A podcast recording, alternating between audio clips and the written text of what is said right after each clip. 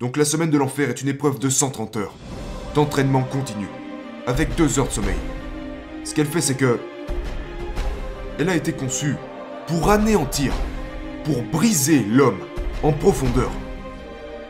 On est dans l'océan Pacifique, pieds et mains attachés, allongés dans l'eau et les vagues viennent nous recouvrir totalement.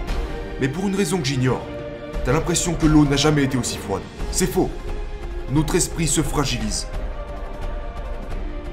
On peut traiter une journée. C'est dur de traiter 130 heures.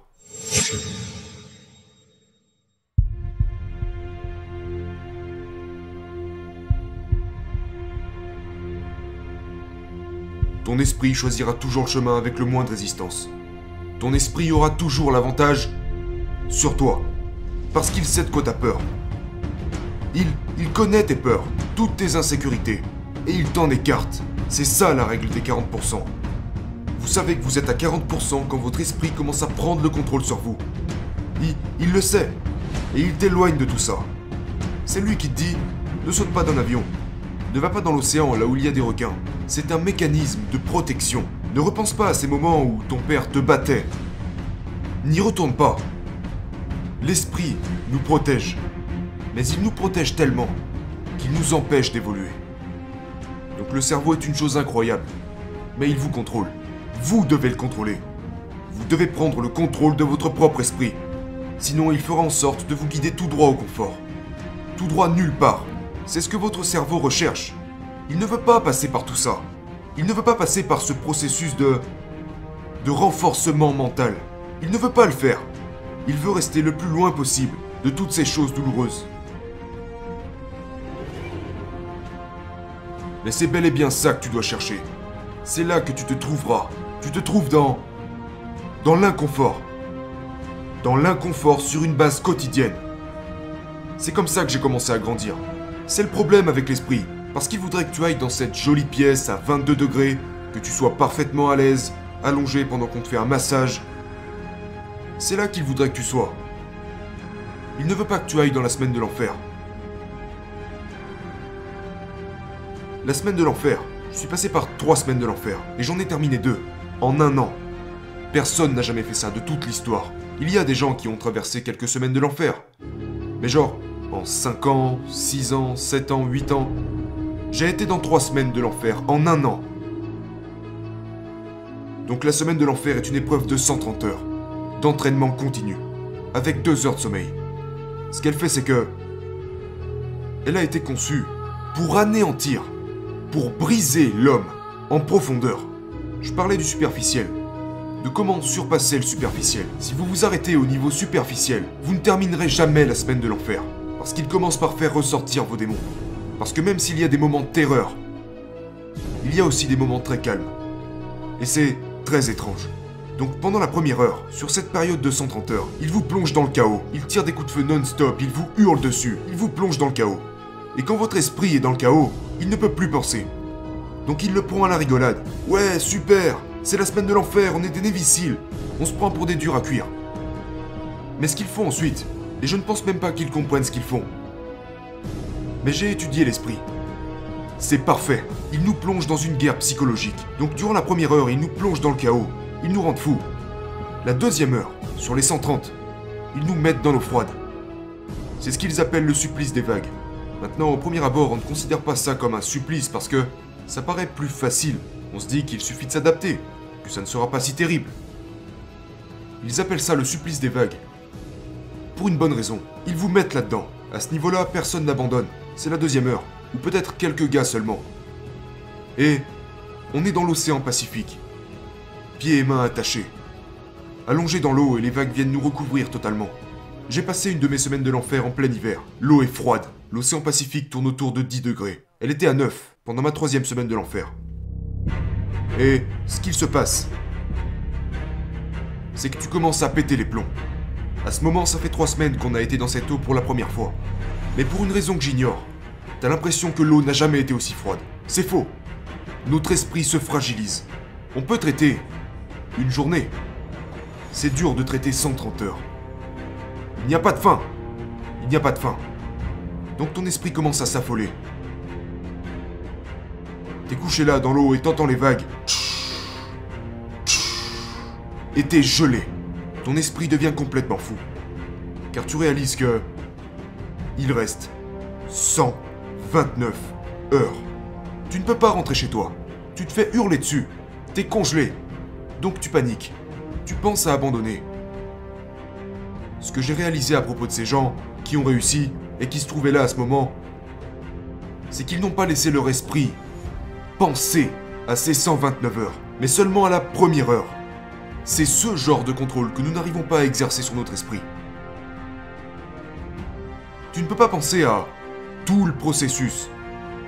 Parce que ça va, ça va, ça va te rendre tellement, démentiellement fou. C'est impossible. C'est inhumain ce que je suis sur le point de vivre. Tu dois être capable de décomposer toutes ces choses monstrueuses et tellement douloureuses qui t'attendent à l'échelle moléculaire. Parce que ça, ton cerveau peut le gérer. Notre cerveau peut gérer des heures et des heures et des heures de souffrance. Mais il ne peut pas gérer, genre, je suis dans l'océan Pacifique, je suis complètement gelé. Et ce n'est que la première heure. Ne pensez pas à ce qu'il reste. C'est ce que j'ai appris de la semaine de l'enfer. C'est ce que j'ai appris du fait d'être dans ces trois semaines de l'enfer. C'est ce que j'ai appris dans le militaire. Je suis allé à la Ranger School. Je suis allé dans plusieurs unités spéciales pour apprendre ces choses. Pour apprendre comment l'esprit fonctionne. Je parlais des théoriciens. Mais là, je parle des praticiens. Un théoricien, c'est quelqu'un qui va lire un livre, pas faire quelque chose, mais lire un livre, apprendre au sujet de quelque chose, et puis en parler. Moi, je suis un praticien. Un praticien, c'est quelqu'un comme moi. Je voulais être un expert de l'esprit. Un homme mentalement inarrêtable. Et le seul moyen d'y parvenir à mes yeux, c'était de m'envoyer en enfer. De façon répétée.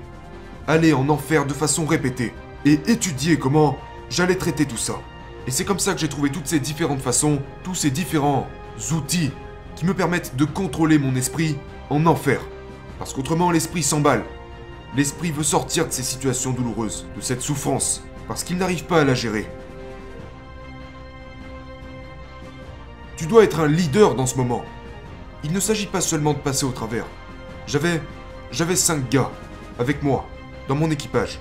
J'étais le chef d'équipage. Donc là, je vais vous donner une autre astuce.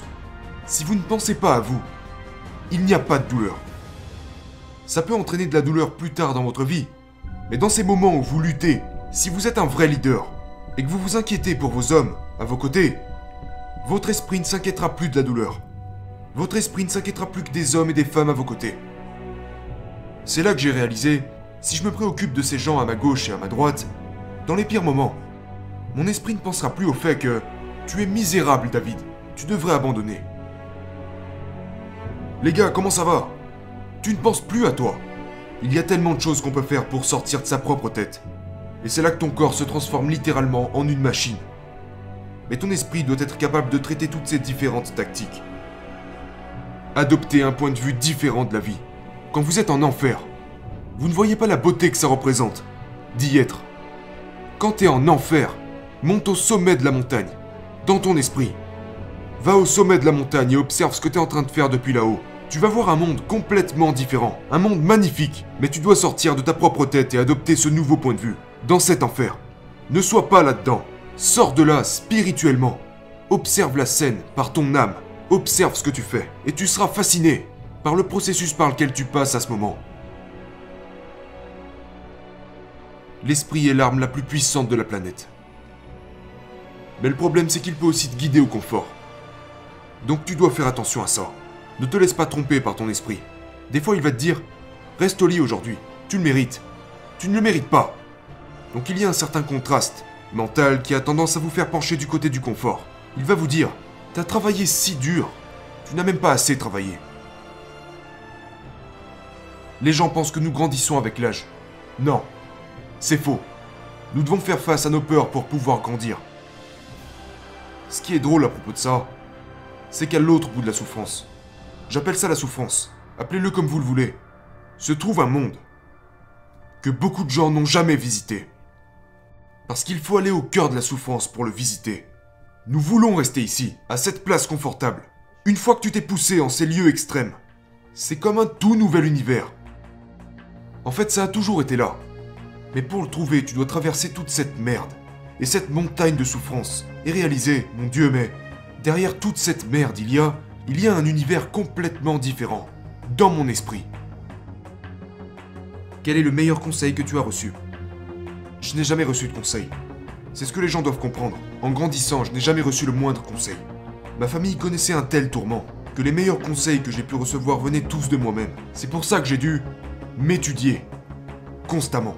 Et c'est une bonne chose car en réalité tout ce dont vous avez besoin est en vous-même. Donc c'est comme ça que j'ai appris et grandi.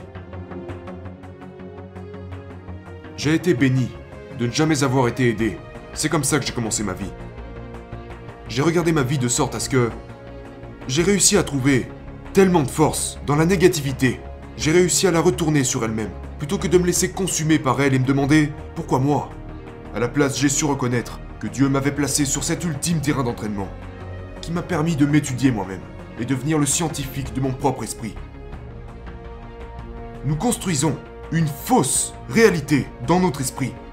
La vraie réalité est une chose qui peut... La fausse réalité est une chose qui ne te fera jamais mal. La vraie réalité est une chose qui peut t'aider à te corriger. Chaque jour, je me dis que j'avais l'habitude de croire que j'étais l'homme le plus faible que Dieu n'ait jamais créé. Maintenant, je crois que je suis l'homme le plus dur que Dieu n'ait jamais créé. Je me fous de savoir si c'est vrai ou pas. Mais pour moi, c'est la chose la plus importante. C'est la chose qui me pousse tous les jours. C'est la chose qui me permet de continuer chaque jour. Je dois constamment être cet homme que j'ai toujours cherché à devenir.